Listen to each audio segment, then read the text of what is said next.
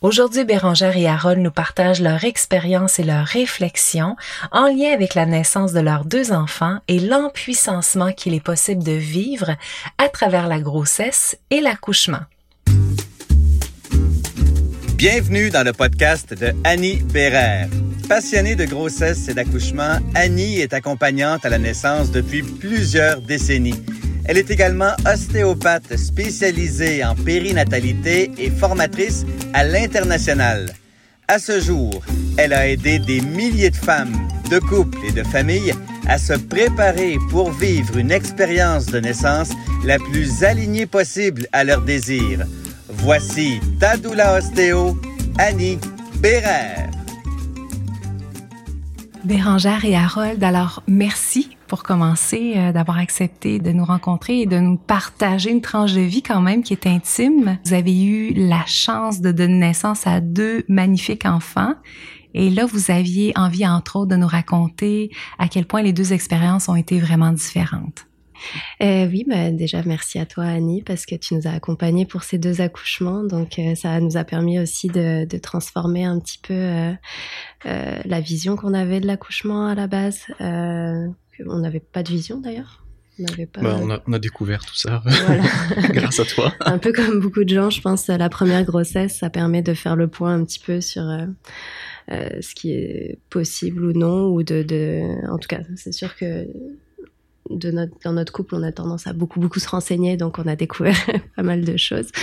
Euh, mais c'est sûr que la vision un peu traditionnelle euh, est quand même assez euh, restrictive. Donc, euh, donc voilà, c'est sûr que l'accompagnement qu'on a fait avec toi, ça nous a permis de découvrir beaucoup de choses, découvrir beaucoup de choses qu'on avait en nous aussi. Mm-hmm. donc, Et quels ont été les moments forts de justement de ces expériences-là pour vous deux? Ben, on, est, on a fait deux, deux accouchements euh, très très différents. Donc euh, le premier, euh, on a accouché en pandémie aussi déjà. Mm. donc c'est sûr que de s'être beaucoup renseigné, on voulait quand même partir sur un accouchement à domicile. Ça n'a pas été possible. Donc finalement, accouchement accouchement à l'hôpital euh, de, on va dire, classique, mhm. euh, dans une structure plus classique. Et euh, ça a été un accouchement, euh, bah, comme on le dit souvent avec Harold, dans les faits, c'était c'était pas l'accouchement idéal. C'était un accouchement. Euh, on nous a mal parlé. Euh, on n'avait pas le temps pour nous. Euh, euh c'est sûr que moi j'avais un rendez-vous pour faire un monitoring ce matin-là. Puis on m'a mis on m'a mis sur le dos pendant très longtemps. Donc les contractions oh. en phase active du travail, donc où j'ai dilaté de 6 à 7 je crois. je les ai passées sur le dos avec un monitoring. J'étais accrochée. Donc c'est sûr que ça a été ouais toute seule dans une pièce. parce que moi j'étais dans la salle d'attente pendant une heure. Oui.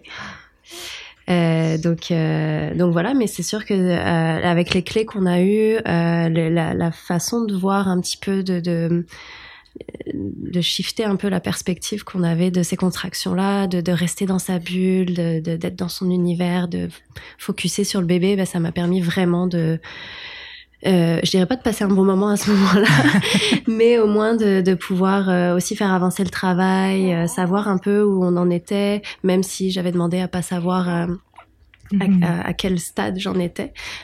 bon, ils ont fini par me le dire, même si j'avais demandé qu'ils me le disent pas, mais c'est ça. Dans les faits, ce premier accouchement a été vraiment pas, idyllique. cela dit très rapide, donc donc on a eu de la chance aussi de ce côté-là, mais mais voilà, ça ça je trouve qu'on a réussi vraiment à préserver notre bulle. Euh, en tout cas, moi, dans le temps où j'ai été toute seule à gérer ça aussi, ça, ça m'a permis de vraiment préserver ma bulle, de que Harold, quand il a pu arriver, de, de m'aider à passer les contractions parce que j'ai dilaté jusqu'à 10 très très rapidement. Euh, mmh. euh, personne n'était prêt. Euh, l'accouchement a été vraiment en trois poussées. Euh, ma fille était là, donc donc ça c'est ça c'est vraiment bien fait. Euh, puis le deuxième accouchement, donc accouchement à domicile, euh, tout récent, il, y a, il y a trois semaines. Mhm. Euh, et puis là, ça a été vraiment un accouchement dans les faits très très idéal et dans le vécu aussi. Donc ouais. donc c'est ça Ça a été très différent aussi comme, comme environnement. Ça a été probablement plus facile pour toi de rester vraiment en contact avec toute ta puissance dans, dans, dans ta maison que dans une dans une salle où ton conjoint était même pas là et que j'imagine que ton vécu a été vraiment différent de l'intérieur, pas juste pas juste au niveau de comment ça s'est passé. Oui, euh, effectivement. En fait, pour le premier accouchement, j'ai fait la coquine en fait parce que j'ai perdu les os. Euh, ou en tout cas, je pense que j'ai fissuré la poche des os euh, dans la nuit. Euh, sachant que j'ai été un peu euh, renseignée sur les différentes phases de l'accouchement. Euh, les contractions n'avaient pas commencé, donc j'ai fait du ballon, je suis allée marcher euh, pendant une heure, donc j'ai pu focuser avec mon bébé. J'ai vraiment, c'est un peu le même départ pour l'accouchement, le, le, deuxième accouchement. Donc j'ai vraiment eu ce moment-là aussi. de puissance, je trouve, de, de, de, de, lien avec le bébé qui, qui a vraiment, je trouve, permis de démarrer bien de travail. Euh, puis pour ma fille, donc le premier accouchement, là où ça c'est un peu, là où les contractions étaient plus difficiles en fait, c'est quand on est allé à l'hôpital pour le monitoring, euh, le trajet en voiture. Donc c'est vrai que ça, ça nous sort un peu de notre bulle. Euh, et ce que j'ai vraiment aimé justement dans le deuxième accouchement, c'est cette continuité où euh, et puis j'étais toute seule à la maison. Enfin, en tout cas, Harold dormait sur le canapé. Donc euh, j'ai pu avoir euh, la chambre pour moi toute seule avec euh, j'ai pu danser mes contractions, j'ai pu beaucoup marcher, j'ai chanté. Je confirme. C'est ça, on a dansé tous les deux à un moment donné. Un petit peu, mais tu as surtout dansé toute seule pendant que j'étais en train de préparer l'espace, la chambre, le linge, l'eau, enfin il fallait tout préparer. Bah toi tu dansais dans la chambre avec tes écouteurs. Waouh. Ouais, donc euh, cette continuité là, c'était vraiment euh, je trouve que puis justement en fait ça a permis que au fur et à mesure les contractions même si elles étaient plus intenses euh, j'ai réussi justement à la fin les toutes dernières contractions à pas vraiment à, à, dire à, à Baptiste de, de, de, vraiment descendre dans mon bassin, de vraiment venir, je t'accueille. Oui, j'ai mal, mais je t'accueille. Je sais que ça, c'est pour t'accueillir vraiment, te, c'est bientôt là, donc euh, c'est c'est là où finalement, oui, les contractions c'était les plus dures, les plus fortes, mais je les ai beaucoup moins ressenties que les premières contractions, par exemple, où j'essayais vraiment de de les faire passer en dansant, mais euh, en tout cas, c'est, je sentais que c'était des douleurs qu'il fallait que je que j'accueille et tout ça, que j'accepte. Donc j'étais plus dans le processus, puis à la fin, j'étais vraiment dans l'acceptation euh, plus complète. Ouais. Magnifique. Et Harold, je me souviens que tu as été impressionné par les sons de Bérangère. Est-ce que, tu, est-ce que tu peux nous en parler Est-ce que tu peux nous imiter les sons de Bérangère pendant une dizaine de minutes Oui. Eh ben, c'est bah, des sons très euh, très animaliers, on va dire. C'est c'est difficile quand on observe ça de savoir si c'est de la douleur ou si c'est quelque chose de je vais pas dire d'agréable parce que c'est forcément pas agréable, mais on a du mal à savoir quand on est à côté puis que qu'on voit cette scène, à savoir si euh, si elle a mal, si elle fait ça pour se soulager, pour euh, essayer de penser à autre chose, pour euh, enfin, voilà. Et c'est quand même relativement long, relativement intense comme son. Parfois, c'est des sons assez sexuels. Mhm. Parfois, c'est des sons beaucoup plus animaliers. Euh, alors, il y a d'autres moments aussi où elle essayait de, de jouer avec sa voix et de, de, faire des sons pour essayer de créer des vibrations. Euh, puis deux minutes après, elle revenait à quelque chose de plus animal ou mhm. à autre chose de plus sexuel aussi. En tout cas, c'était quand même, il y avait une, grosse palette de sons, euh, mais ça avait l'air de lui faire quand même euh, beaucoup de bien parce que elle en faisait continuellement. Oui, les sons, c'est souvent l'outil numéro un que, que les femmes vont nommer. Si elles avaient à choisir une chose, c'est ça. Mais c'est vrai que c'est impressionnant on s'attend pas, euh, on s'attend pas à autant de puissance. Ouais.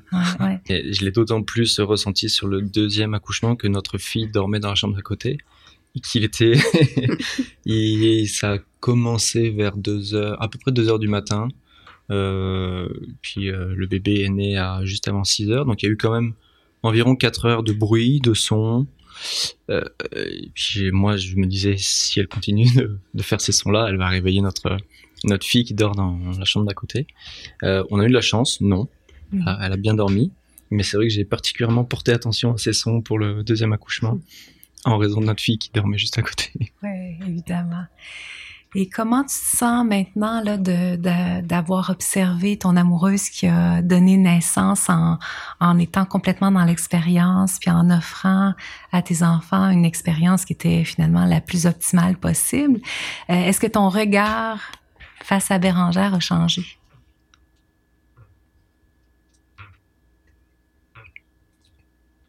Alors, pour les gens à la maison, il y a un petit moment d'émotion ici, là. Excuse-moi. euh... Bah, écoute, alors désolé pour ma voix un petit peu tremblante, mais euh, je le souhaite à tout le monde. Je sais pas si je vais réussir à répondre à ta question. Je suis désolé, mais Évite les si j'avais su en connaissant à l'avance toutes les étapes importantes jusqu'à la fin de ta grossesse. Rendez-vous dans la description pour télécharger dès maintenant ton calendrier pour une grossesse facilitée et bien organisée. Harold a été très présent pour protéger l'espace, pour euh, offrir un, environnement qui était optimal pour que tu puisses déployer toute cette puissance-là. Alors raconte-nous comment tu t'es senti en justement sentant cette présence-là qui était protectrice autour de toi. Est-ce que ça a changé quelque chose dans ce que tu as été capable de mettre en place? Euh, ben c'est sûr que ça a changé le. En fait, c'est l'environnement, je trouve que ça a changé. C'est sûr, au niveau des sons, je me suis sentie beaucoup plus libre aussi d'extérioriser euh, versus euh, à l'hôpital où euh, euh, bah, il y a du passage dans le couloir. C'est sûr que j'étais consciente de faire des bruits. Bon, il y, avait quand même, il y avait quand même des sons. Oui. Il y avait quand même des sons à l'hôpital. Oui, oui, ouais, mais, ouais. mais j'étais consciente que je faisais. Des... Donc ça me ramenait un petit peu, ça me sortait un peu de ma bulle le fait de de savoir que bon j'étais pas chez moi mmh. et que euh, c'est sûr que moi même à la maison je me disais mon dieu les voisins doivent se dire c'est le gros party en, en dessous à 3 heures du matin. C'est pas mais... exactement le party auquel pensait exact. Mais euh, bah, ils ont vu la voiture de la sage-femme le lendemain donc euh, voilà. Ils savent. Mais euh, mais c'est ça ça m'a permis d'être plus libérée à, à ce niveau là euh, je dirais que la présence d'Harold, honnêtement, je l'ai ressenti de la même façon. Je trouve qu'il a été très protecteur. C'est ce qui m'a permis, je trouve, de, vivre une très belle expérience la première fois. Euh, à l'hôpital. Puis je me souviens d'un moment particulier où euh, euh, c'est ça, personne n'était prêt pour pour la naissance de ma fille à, à l'hôpital. Donc euh, on a on m'a mis sur un fauteuil roulant, la tête était en train de sortir. On on m'a couché sur le dos, on m'a demandé de pousser, de bloquer et, et de, Harold d'attraper un pied. Et, et j'étais tellement euh, sous le choc d'accoucher aussi vite parce que pour moi, un premier bébé, ça prend 36 heures, c'est long, il mmh. euh, y a plus d'étapes. Euh...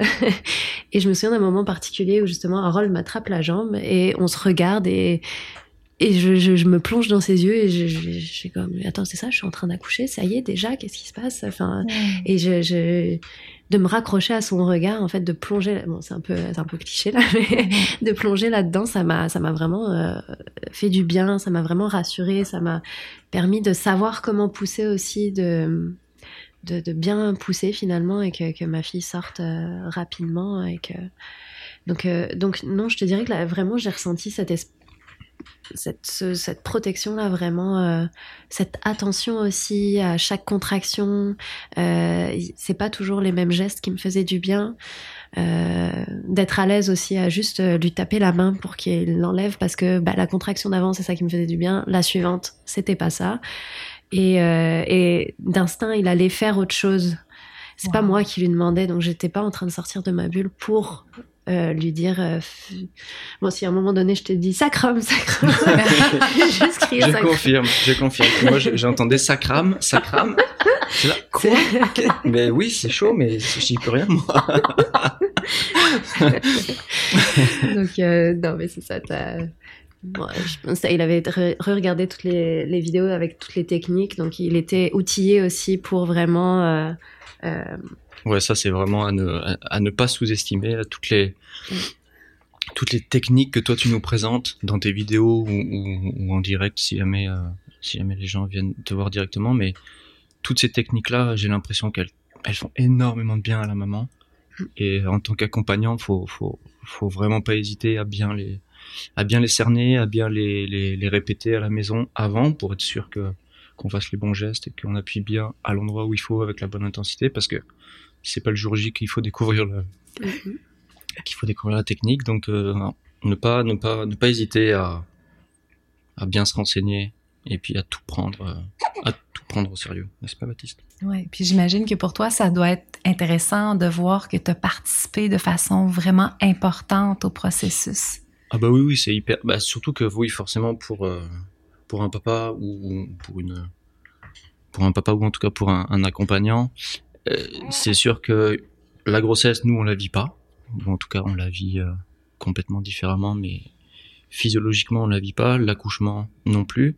Donc, c'est sûr que de pouvoir participer de cette manière-là à l'accouchement, c'est quelque chose de quelque chose de quand même très très euh, très agréable finalement. on se sent beaucoup plus investi dans notre enfant et dans la naissance à venir que, euh, que si on restait les bras croisés à simplement euh, attendre que la naissance arrive et puis euh, à se dire bah de toute façon c'est pas dans mon ventre, je peux rien y faire. Donc non non c'est une c'est vraiment une très bonne chose. C'est pour ça que je souhaite à tout le monde de, de, pouvoir faire ce genre de d'accouchement, de pouvoir se préparer à ce genre d'accouchement et de pouvoir y participer le plus possible en tant que en tant qu'accompagnant. Hmm.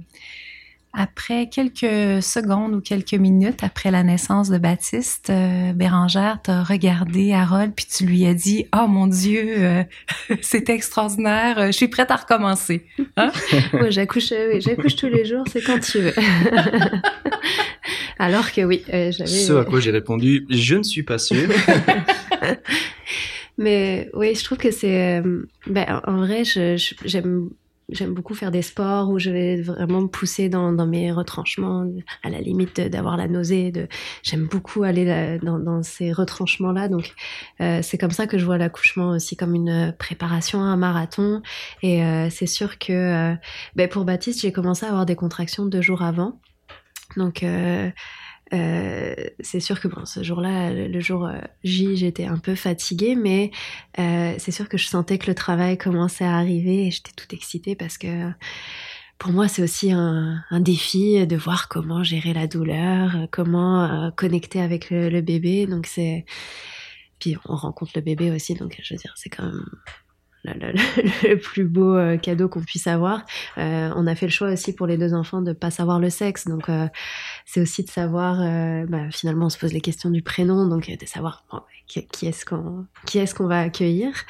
donc c'est ça, je vois vraiment l'accouchement comme un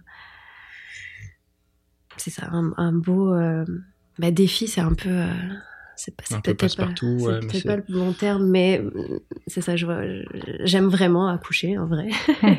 je trouve ça vraiment beau, je trouve ça vraiment fort, intense. Oui, oui, il y a de la douleur, mais euh, ben, je pense qu'il y a beaucoup de femmes qui ont accouché qui le disent que c'est une douleur qui, qui est qui est pas comparable à aucune autre douleur finalement oui, on a l'impression que notre corps se fend en deux, c'est pas agréable, mais il y a d'autres choses qui se passent en même temps. Il y a ce, boost d'hormones là qui est, qui est absolument euh, phénoménal.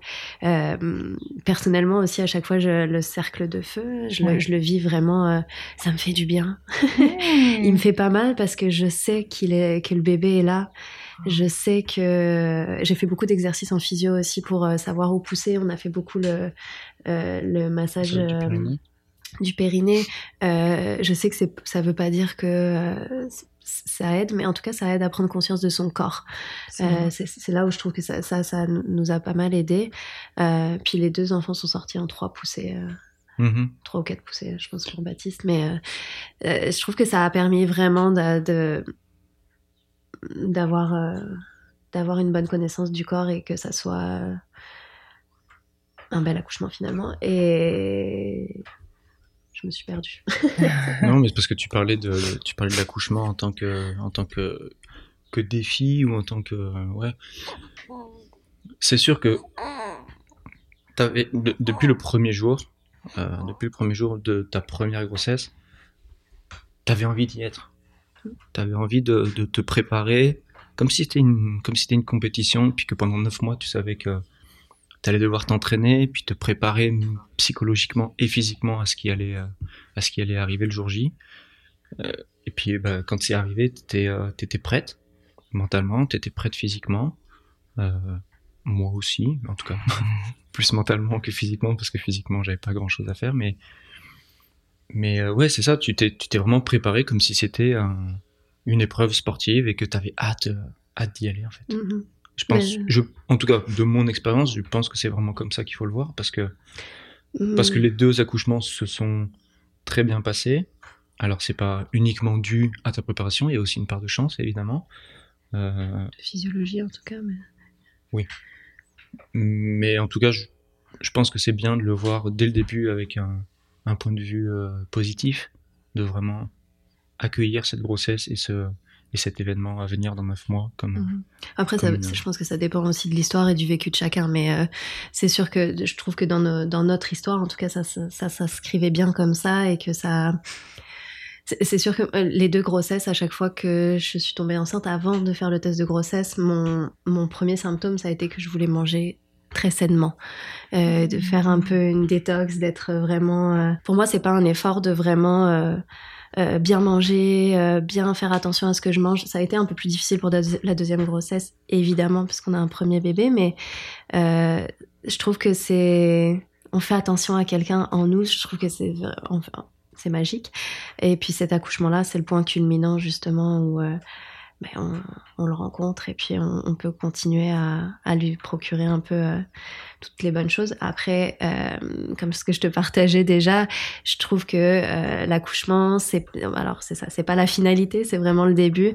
Euh, puis c'est sûr que je me souviens d'une conversation aussi avec une collègue où je lui disais, euh, euh, euh je travaille avec des personnes qui n'ont pas d'enfants, donc euh, c'est sûr que c'est des connaissances que ou des intérêts qui sont peut-être moindres, mais je me souviens d'une conversation où je, je, disais à ma collègue, moi j'adore accoucher, elle me dit pardon, t'as adoré accoucher?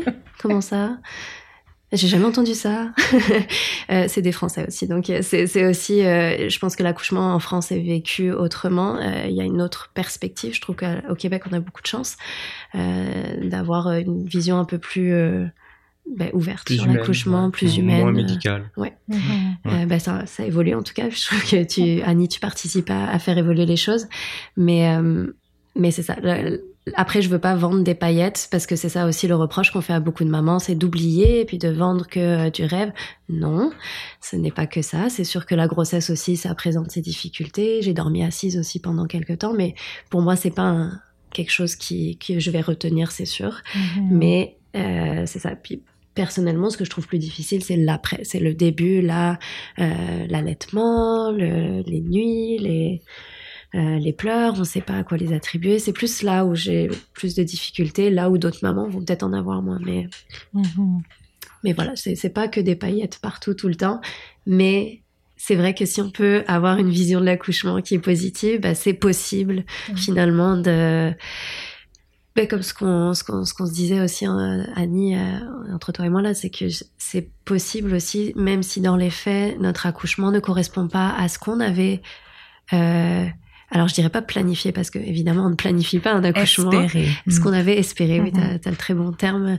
Euh, et ben c'est, ça veut pas dire qu'on est obligé de, de, vivre mal cet accouchement. On peut aussi bien, euh, peut-être bien euh, accueillir les émotions qui sont différentes que celles qu'on avait euh, envisagées. Peut-être. Euh, encore une fois, on a eu de beaux accouchements. Même le premier, je dirais qu'il n'y a, a, pas eu d'intervention médicale. De, de...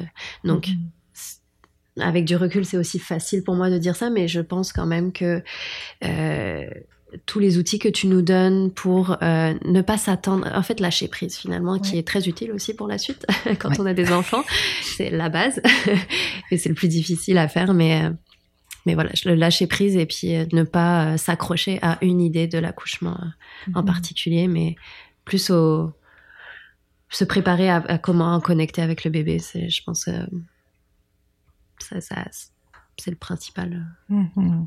Absolument. Je suis absolument tout à fait d'accord avec toi. De, puis au final, de faire, on se prépare au maximum, puis au final, on fait du mieux qu'on peut dans la situation dans laquelle mm-hmm. on est. Mm. Euh, on peut pas faire mieux que ça. Ouais. C'est ouais, ouais. On fait ce qu'on peut avec ce qu'on a. Ouais, exactement. exactement. Si je vous demandais à tous les deux, j'aurais voulu savoir avant, ce serait quoi? Beaucoup de choses. Hein. Je pense qu'il va falloir faire un tri parce que. je te laisse réfléchir. Je peux. vas-y. Ah, si tu as des, des, réponses, vas-y. Eh ben justement, je trouve que le fait de se renseigner beaucoup, de, de euh, personnellement, ce qui m'a beaucoup aidé aussi, c'est de lire énormément de récits d'accouchement, d'écouter énormément de récits d'accouchement, euh, pour voir qu'il y a une palette. Euh, enfin bon, chaque accouchement est différent, que ce soit d'une femme à l'autre ou d'un enfant à l'autre chez une même femme. Donc je te dirais que j'ai pas de regrets là-dessus. La seule chose, je pense que quand on a accueilli Cézanne, donc notre première fille, euh, on s'attendait tellement à ce que ce soit difficile, à ce que ce soit l'apocalypse. Euh, on a eu la chance d'accoucher en Covid quand même. Ça, pour le coup, ça, ça nous a permis aussi d'être. Euh, faut, faut quand même le mentionner. ça nous a permis euh, que Harold soit très présent aussi. Donc, parce qu'on n'a pas de famille, donc au moins le papa était là. Mais je pense qu'on n'a pas eu de claque nécessairement à l'arrivée de Cézanne. C'est vrai que je, pardon, je te coupe, mais c'est vrai que je me souviens qu'au début, les premiers mois, on disait à tout le monde, ah mais finalement, euh, finalement, on nous avait vendu l'enfer. Nous, on en veut 10 comme ça. Hein. Ça, bah, se, ça, se, passait. Après, euh, on, on, avait des difficultés. Enfin, évidemment, mais tout ce qui vient avec un nouveau-né, mm. mais euh, mais on s'attendait quand même à beaucoup plus difficile que ça, et puis on a été agréablement surpris. Ouais, exact. On s'attendait au pire, et puis finalement mais, mais je pense quand même qu'il y a dans toute maternité et dans toute euh, paternité, il y a un moment donné où il y a un petit, euh, une petite claque. qui se prend. Et euh, personnellement, moi, ça a été le retour au travail. qui a été très très difficile et bon je suis tombée enceinte peu de temps après aussi mais mais c'est ça je, pense que ce que j'aurais voulu savoir avant c'est que le monde du travail n'est pas adapté nécessairement aux familles ouais donc, euh, mais c'est plus, c'est plus tard. C'est ça. Moi, je m'étais renseignée plus euh, grossesse, accouchement, postpartum, retour au travail. Euh, bah, tout le monde me disait, ça va être, tu vas voir, ça va te faire du bien de mettre ton enfant à la garderie, parce qu'il y a eu mise à la garderie et retour au travail la même semaine. Waouh. Donc, bah, c'est aussi un, un, lien à couper avec son enfant. Toujours en période de Covid, donc avec tout ce que ça implique comme problème de problème de garde dès qu'ils ont le, nez qui coule, qui tousse un petit peu, un tout petit peu de fièvre. Les parents doivent tout de suite les garder. Donc ça, ça a énormément compliqué la reprise du travail. Ouais. Puis c'est aussi de, c'est ça de on n'est plus, euh, je suis arrivée vraiment avec l'optique d'être euh, la même qu'avant finalement au travail. Et puis maintenant, on n'a pas la même disponibilité mentale, euh, même énergie, la même mm-hmm. énergie. Je, je, tirais mon lait aussi pour lui donner des biberons, donc à la garderie. Donc ça a été, c'est ça que j'aurais voulu savoir aussi de pour le plus tard, pour la reprise de la vie, mais pas d'avant parce que ça, y a, ça ne reprendra pas. Mais Et puis c'est pas, c'est tant mieux. C'est différent, mais. Euh, ok, super. Et de ton côté, Harold? Moi, je suis quand même assez content de ne pas euh, avoir été trop trop informé sur euh, l'accouchement lui-même, parce que j'ai gardé quand même une certaine une certaine magie hum. au moment de, de l'accouchement. Donc je suis content d'avoir je suis content d'avoir voilà d'avoir vécu ça euh, sans, sans savoir exactement tout ce qui allait se passer, comment ça allait se passer, pourquoi, euh, le temps que ça allait prendre, euh, même si j'étais préparé. Qu'est-ce qu'il y a Tu hoches la tête? Non, mais je t'en ai quand même glissé beaucoup de. Ah oui, oui. non, tu t'es tellement renseigné que tu m'en as énormément parlé, mais je suis quand même content de ne pas avoir regardé des vidéos et des vidéos et des vidéos d'accouchement et de vivre ça à ma façon, avec mm. toi, euh, et d'avoir quand même une petite part de surprise. Euh, ça permet aussi de rester euh, très vigilant et de d'être d'avoir de l'adrénaline et puis de, de, voilà de rester le plus possible focusé sur sur les besoins de la maman. donc ça, je suis quand même assez content. Alors ça va à l'encontre de ta question, mais c'est voilà, je prends le je ah prends le parti de, de, prendre le contre-pied de ta question. Euh, Là où par contre, effectivement, j'aurais aimé euh, savoir un petit peu plus, c'est euh, par rapport à ta reprise du travail à toi et de ce que ça, de ce que ça engendre par rapport au papa. Parce que moi, j'ai beaucoup, beaucoup travaillé à ce moment-là. Euh, comme toi, tu as repris le travail, moi, j'avais énormément de travail. j'ai accepté beaucoup de contrats parce que je travaille à la fois dans une compagnie et aussi à la pige. Et j'ai pris le plus possible de contrats à la pige parce que c'était la période Covid, que l'année d'avant avait été quand même un petit peu plus compliquée que les autres. Donc je me suis dit, bon, on me propose du travail, euh, Bérangère retourne au boulot, notre enfant a un an, il va à la garderie, c'est bon, je peux y aller, je peux prendre tout ce que je peux. Et, euh, et ben j'ai regretté. Hmm. j'ai littéralement regretté parce que parce que j'ai pas été assez présent, parce que parce que ça a été trop difficile pour euh, pour Bérangère de de gérer tout ça. Donc euh, donc voilà. Ça, j'aurais aimé être euh, peut-être un peu plus conscient de, ce genre de choses. Mm-hmm. À l'avance, finalement, un peu. Alors, les petits bruits délicieux que vous entendez, c'est Baptiste euh, qui est en porte-bébé présentement sur Harold. Alors, c'est pour ça que vous entendez ces petits, euh, ces petits couinements merveilleux. Bérangère, si je te dis, j'ai eu peur pour rien, j'aurais pas dû m'en faire avec ça. Est-ce qu'il y a quelque chose qui monte?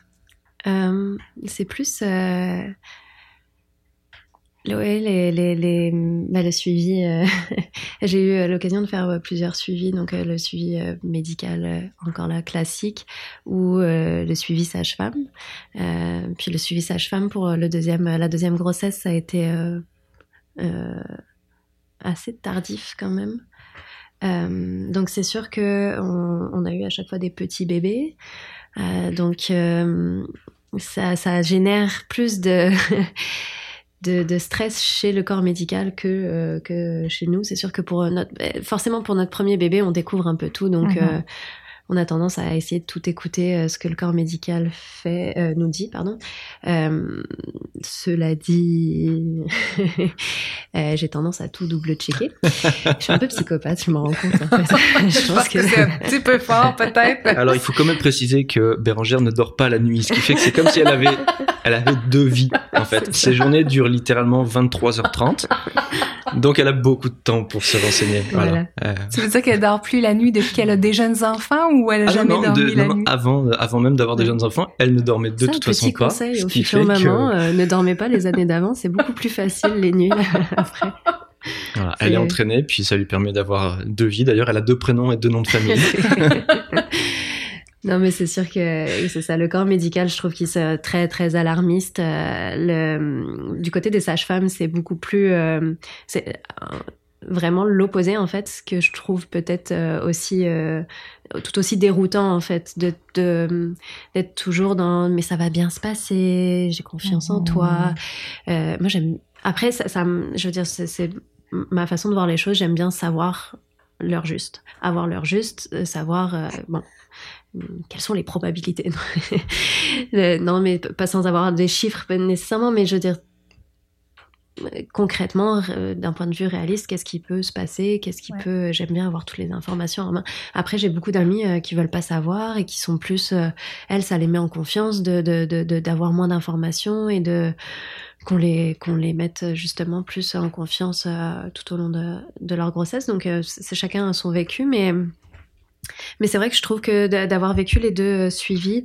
voilà, je trouve que j'ai eu peur parfois avec des des consultations euh, avec des infirmières qui étaient. Euh, c'est aussi que ça, ça, a été encore là en période de Covid, donc ça a été des suivis très décousus avec hmm. plusieurs intervenants différents qui se parlaient pas nécessairement, qui ont fait des erreurs dans mon dossier.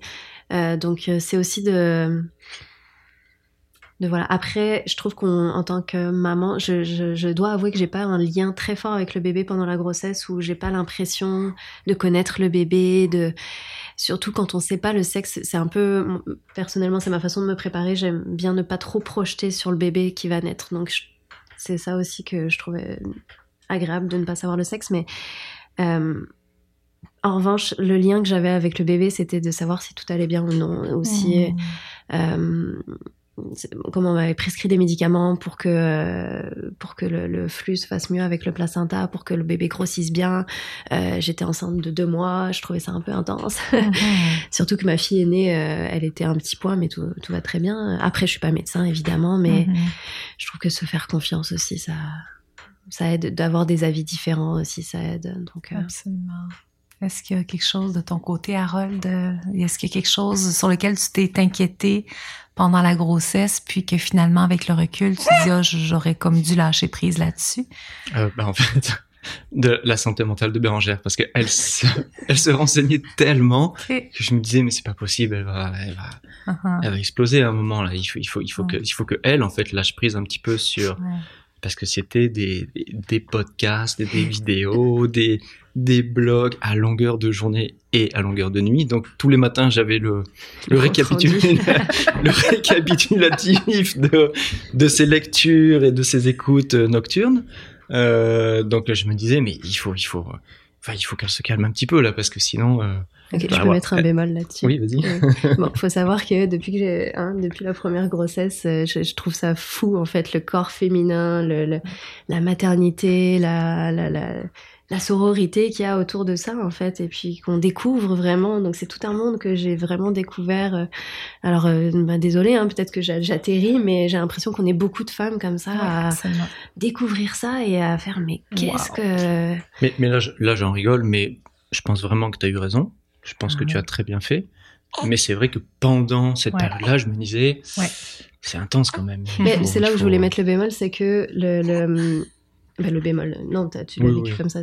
Mais c'est euh, euh, que depuis, je pense à une reconversion et que ça m'intéresse énormément. Donc j'aime beaucoup lire là-dessus et que j'aimerais beaucoup me reconvertir et euh, être plutôt dans le milieu périnatal. Donc c'est aussi une, une vraie passion finalement ça, que je me suis découvert quelque chose de... ouais, ouais.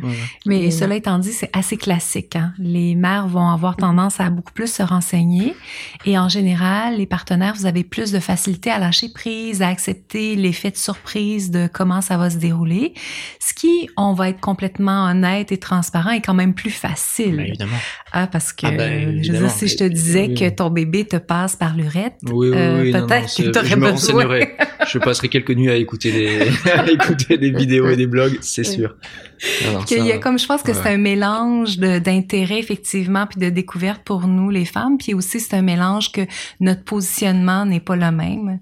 Donc, euh, ça fait que nos actions euh, ne sont pas les mêmes. C'est très classique. Hein? Oui, oui.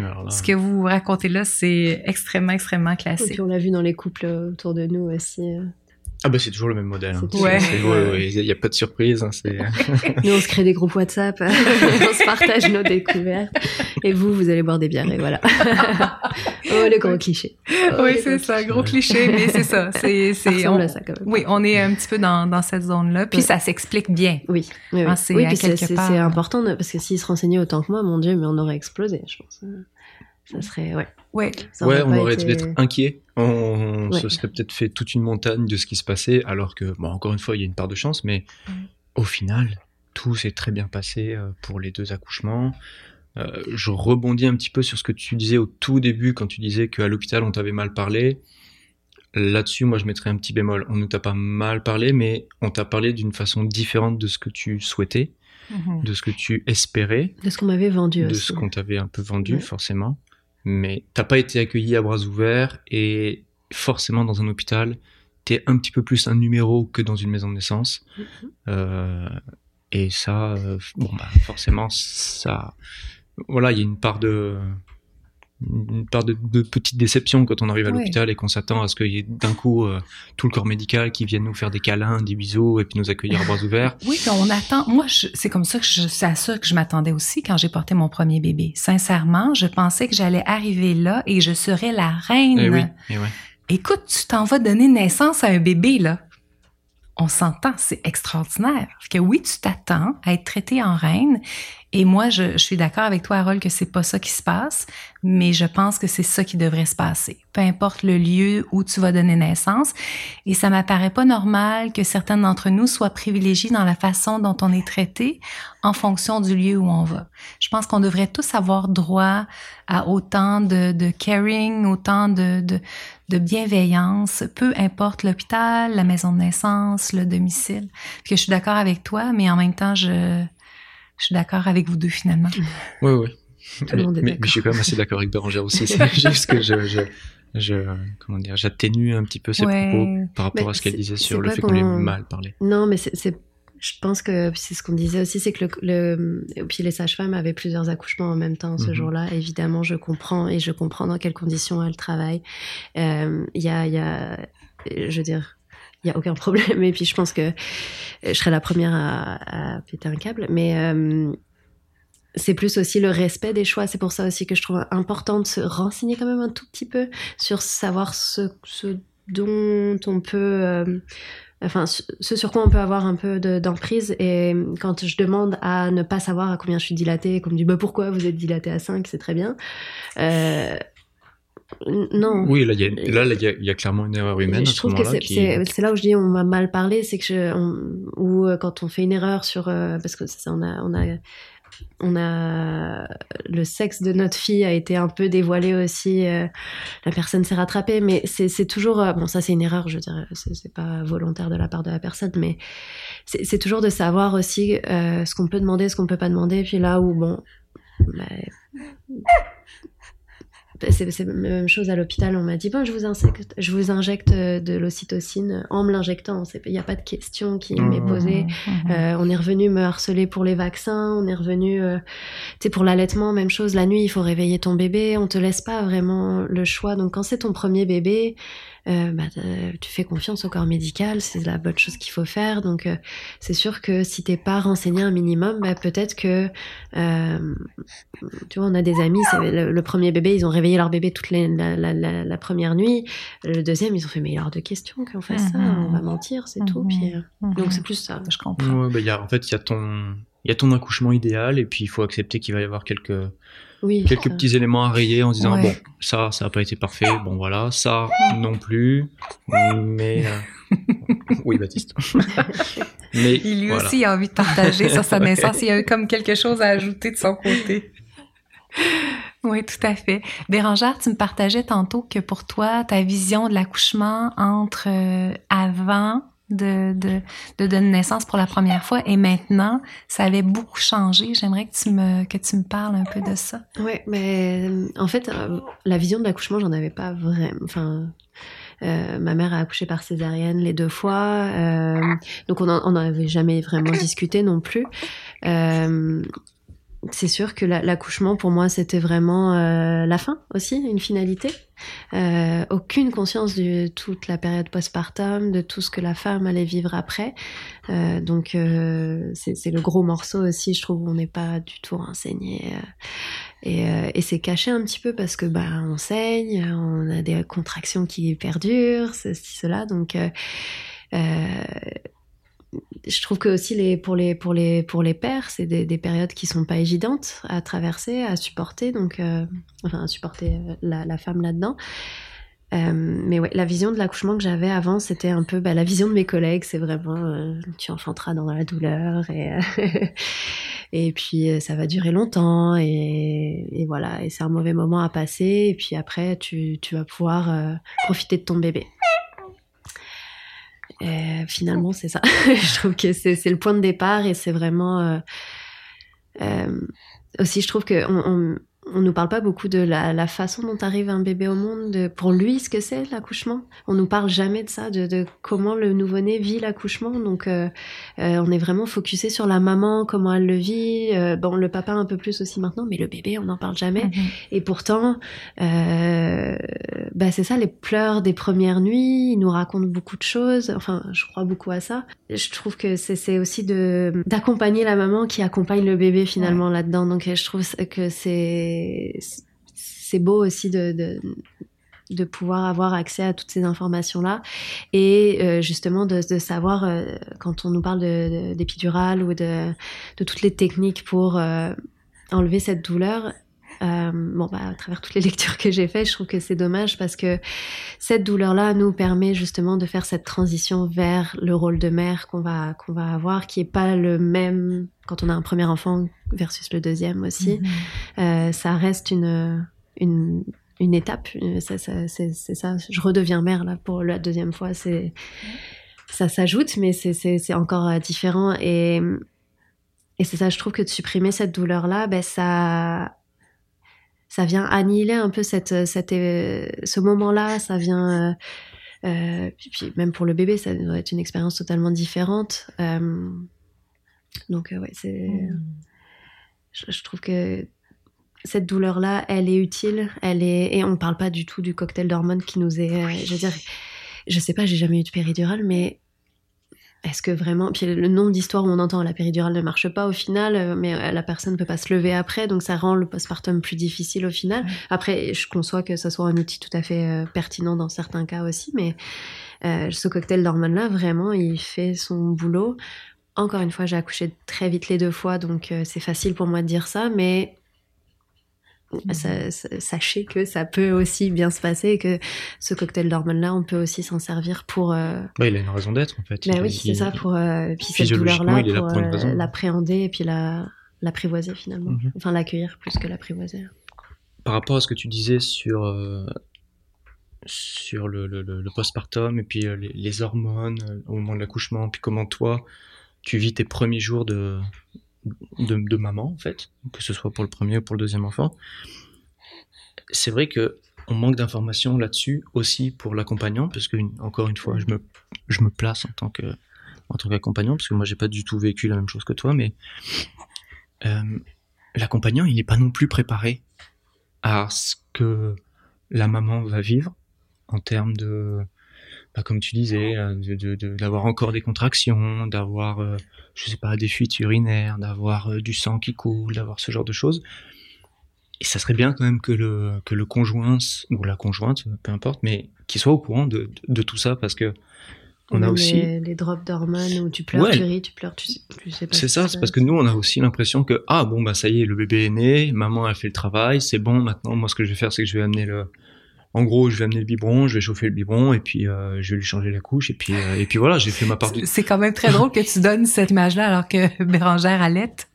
Ou tu t'en vas avec ton biberon. Non, mais parce que mais, mais, parce, que c'est l'image qu'on a. Parce que en tant, en tant que père, c'est on, voilà, on a l'image de oh, bah, moi euh, au début je vais faire chauffer le biberon, je vais lui changer la couche, puis je vais un petit peu le je vais un petit peu le dorloter pour qu'il s'endorme, mais bon, bah, j'ai fait j'ai fait ma part et puis et puis et puis et puis ça va bien se passer.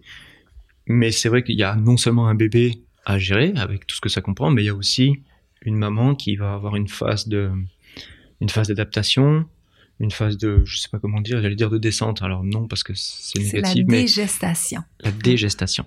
Bon, merci. mais c'est ça, et cette phase-là, elle dure quand même, euh, elle dure quand même relativement longtemps. En tout cas, première semaine, je pense. Je veux pas dire de bêtises, mais plusieurs mois. Bon, donc euh, donc voilà, ça c'est aussi quelque chose euh, dont on n'a pas vraiment conscience quand on est, euh, hmm. quand on est père. Absolument, c'est un très très bon point.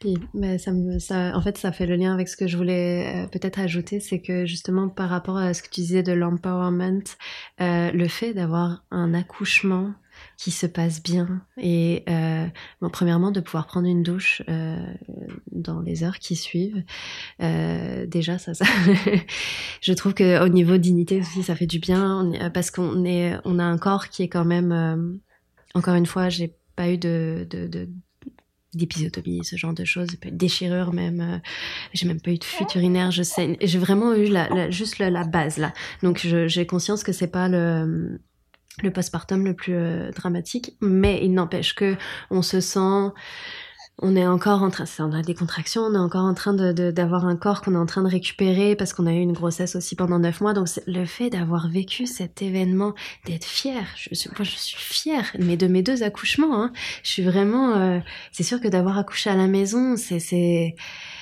bah, c'est encore euh, encore mieux parce que bon aussi notre fille a pu rencontrer euh, notre fils très rapidement mais c'est cette fierté qu'on a on ressort on a ce contact qu'on a eu avec notre instinct animal euh, je trouve que ça rend le postpartum beaucoup plus facile à la maison, par exemple, j'ai pas eu de, de, parce que pour la, ma fille, on, était rentré à la maison, je pleurais, je rigolais, je pleurais, je rigolais, je savais plus là où j'en étais, mmh. au niveau des hormones, au niveau des émotions. Euh, ici, à la maison, ça s'est pas du tout produit. Est-ce que c'est parce que c'est le deuxième aussi? Je sais pas, mais en tout cas, c'est ça, de, de récupérer le, le, le, le, je dirais pas le pouvoir encore sur son accouchement, mais d'être euh, en mesure d'en être fier, en mesure de, de ah. savoir qu'on a fait tout ce qu'on pouvait, comme on disait tout à l'heure, pour pouvoir euh, que ça se passe bien, pour pouvoir faire en sorte que ça se passe bien. Donc c'est ça, je trouve que ça, ça a contribué à un postpartum aussi plus simple finalement en tout cas dans la gestion de, des symptômes euh, post-accouchement et, et la façon dont on agit aussi avec, avec le bébé et avec son entourage. Mhm. Mhm. Oui, puis il n'y a pas toute une il n'y a pas de gestion à avoir sur à quel moment rentrer chez soi. c'est idiot, mais on est pleinement plongé dans le bébé, dans, la, dans, la, dans la parentalité. Tu veux aller aux toilettes, tu vas dans, tu vas aux toilettes, tu traverses le couloir et puis tu es dans tes toilettes. Tu, tu, veux prendre une douche, elle est là la douche juste à côté de toi. Tu veux t'allonger dans ton lit, tu t'allonges dans ton lit, mais tu te dis pas. Ah, bon, déjà, on va me servir euh, de la, une, vieille purée avec des petits pois et puis un petit pot de yaourt que je vais trouver absolument dégueulasse. Ça, déjà, ça joue beaucoup. Tu peux manger ce que tu veux manger, ce que tu avais préparé à manger. Euh, tu peux avoir accès à ta salle de bain. Puis tu es dans ton cocon, tu es dans ton monde. Et puis, il n'y a pas de d'interruption. Il n'y a pas d'interruption, c'est ça, entre bon, bah ça y est, il faut partir de l'hôpital et maintenant rentrer à la maison. Mhm. Ou tout le monde qui rentre dans ta chambre aussi à l'hôpital. Euh, mais... Euh, aussi, aussi. Mais c'est vrai que de vivre ce moment à deux, et encore là, je, je, veux vraiment mettre l'accent sur l'empowerment et le, vraiment le fait de vivre ce moment pleinement en étant conscient de tout ce qu'on peut faire et ce qu'on en tout cas, ça d'être éclairé pas mal sur euh, tout le processus. Et, je trouve vraiment que ça, ça permet d'avoir un, plus beau postpartum. En tout cas, chez nous, ça a été le cas. je suis profondément convaincue que ça fait vraiment une différence. Mm Harold, le rôle des pères pendant l'accouchement est souvent négligé. Euh, les papas savent pas trop quoi faire. Souvent, on entend ça. Moi, j'aurais voulu faire quelque chose, mais je savais pas trop quoi faire. J'ai attendu que ça passe à tous les papas, les pères qui sont là, qui nous écoutent, puis qui ont envie comme toi d'être impliqués, d'être actifs, qu'est-ce que tu leur dirais là pour qu'ils puissent aller chercher les outils ou faire les démarches ou avoir une, une façon de penser qui est optimale pour être capable d'être très soutenant pour leur conjointe? Je, je dirais que de se renseigner le plus possible sur le rôle de l'accompagnant. Alors évidemment sur le rôle, enfin sur le sur le, sur comment va se dérouler l'accouchement d'un point de vue de la maman euh, et en fonction de ça de comment l'accompagnant lui doit gérer les choses. Beaucoup se renseigner là-dessus. Déjà c'est une très bonne chose parce que ça va déjà vous plonger dans le dans le jour J en fait. Vous allez déjà pouvoir vous préparer à ce qui va se passer euh, au moment de l'accouchement. Mais vous faites partie de l'accouchement en fait. Vous êtes, euh, c'est pas simplement la maman qui accouche, c'est oui, physiologiquement, euh, c'est le bébé il sort de la maman, mais vous êtes deux à, faire un bébé, donc euh, donc euh, oui, c'est ça. En tant que tant que père ou en tant qu'accompagnant, essayer de se plonger au maximum dans le dans, l'accouchement et puis le le, vivre le, vivre comme si c'était comme si c'était vous qui accouchiez en fait. Hmm. Magnifique. Et de ton côté, Bérangère, qu'est-ce que tu dirais aux femmes, aux couples qui ont envie d'avoir une naissance la plus facile possible? En étant conscient? On s'en est parlé tantôt en étant conscient que, bon, il y a des éléments sur lesquels on n'a pas le contrôle. Donc, il faut être prêt, euh, prêt aussi à changer nos plans. Mais pour toi, ce serait quoi les éléments les plus importants que la personne devrait avoir en tête pour essayer de se rapprocher le plus possible d'une belle expérience? Oui, bah déjà, vraiment, je le souhaite à tout le monde. Encore une fois, c'est euh, assez magique. Euh, comme tu le dis, vraiment d'avoir ce lâcher prise, cette espèce de, de, de, de, façon de vivre ses émotions et de, de savoir, d'être outillé aussi. Bon, si, si jamais ça part en césarienne, qu'est-ce que je peux faire avec mon bébé? Comment je peux lui parler? Savoir qu'on peut demander au corps médical, si on a le temps, de prendre le temps d'une pause pour pouvoir parler à bébé, que le, conjoint soit au courant qu'on puisse faire ça, parce que peut-être que la maman va paniquer, peut-être qu'il va falloir qu'il supporte et la maman et que ce soit lui qui parle au bébé. Donc comme tu le disais, je trouve que que le conjoint soit renseigné, ça aide aussi justement à ce que la maman soit en confiance le jour J, qu'elle se laisse aller et qu'elle euh, de savoir que le conjoint a conscience un peu des alors pas de tout et peut-être pas dans tous les détails euh, que, que, moi j'avais mais euh, en tout cas que le conjoint sache un peu euh, bah, par exemple qu'on a une phase de désespérance qu'on va qu'on va peut-être lui broyer la main que à ce moment-là il y a des choses à faire aussi. Euh, donc ça nous permet nous de lâcher prise aussi de savoir qu'il y a quelqu'un qui est là en, en, backup qui est là en filet qui va pouvoir nous accueillir là-dedans euh, donc c'est ça, le lâcher prise, euh, être en binôme. Euh, puis c'est pas forcément le conjoint, hein, ça peut être la maman, ça peut être euh, la, la, conjointe, la personne la plus proche, ou la doula. Mhm. Mais c'est sûr que, ben, vraiment, exemple, en temps de Covid, on avait voulu prendre une doula, ça n'a pas été possible. En tout cas, la personne ne pouvait pas être à l'accouchement, donc on avait fait le choix de ne pas en avoir. Et ben le fait de savoir qu'Harold avait à peu près les mêmes, bah, pas les mêmes connaissances évidemment, puis pas la même expérience, mais je trouve que ça a aidé à, à, aller dans ce lâcher prise là aussi. Donc euh, c'est vraiment un travail d'équipe au final.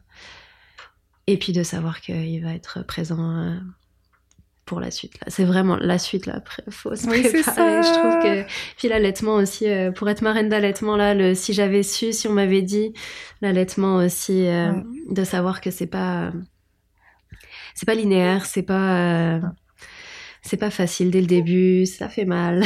c'est donc euh, ça. Ça marche pas toujours. Ça marche pas toujours. Euh, enfin voilà, encore une fois, on a des beaux allaitements, mais ça peut être une surprise aussi. Donc se préparer à tout ça, c'est encore une fois, c'est notre façon de, de faire, mais euh, je pense qu'il y a un minimum d'informations à aller chercher juste pour savoir le jour J ou dans les mois qui suivent quelles sont nos, nos options finalement. Absolument. J'aime bien, Harold, un minimum d'informations. As-tu entendu? oui. oui, oui. Non, mais c'est parce que je pense à des amis qui euh, ne voulaient rien savoir du ah tout, du tout, et qui ont eu beaucoup de. Alors, ça s'est bien passé quand même, mais euh, qui ont beaucoup de mini surprises. Mm-hmm. euh, alors que c'est sûr que si on creuse un peu, c'est vraiment une des premières choses qu'on sait. Euh. Ouais. Donc, ça, ça peut éviter aussi. on a une amie qui a fait une dépression postpartum justement à cause de ça. Enfin, à cause de ça. Elle a eu des difficultés, mais qui sont des difficultés assez courantes, et elle s'attendait juste à être sur un petit nuage. Mm-hmm. Donc, c'est ça le euh, après, encore une fois, chacun, juste euh, s'écouter, se faire confiance. Je pense qu'on le dit, on le dit beaucoup, mais euh, c'est. Il faut le redire. C'est ça. Parce que ça s'oublie vite. Ouais. Te sens-tu game pour récupérer ta question de tantôt? Ou tu te sens trop sur le bar? Non, je pense que je vais pas y arriver. OK. je me connais. Je serais curieuse d'avoir cette réponse. je te la donnerai si tu veux, mais off. oh mon Dieu. Merci énormément à vous trois. Merci il y a Baptiste aussi qui a participé mhm. euh, de sa douce voix. Mhm. Merci pour votre confiance. Puis euh, je vous souhaite une super de belle continuité parce que donc cette vie-là avec toutes les surprises et euh, ça ne fait que commencer. Hein. Vous savez, hein, vous allez être dans les surprises de famille avec vous les enfants qui grandissent encore pour l'éternité. Merci beaucoup. Merci, à toi, Annie. Merci beaucoup.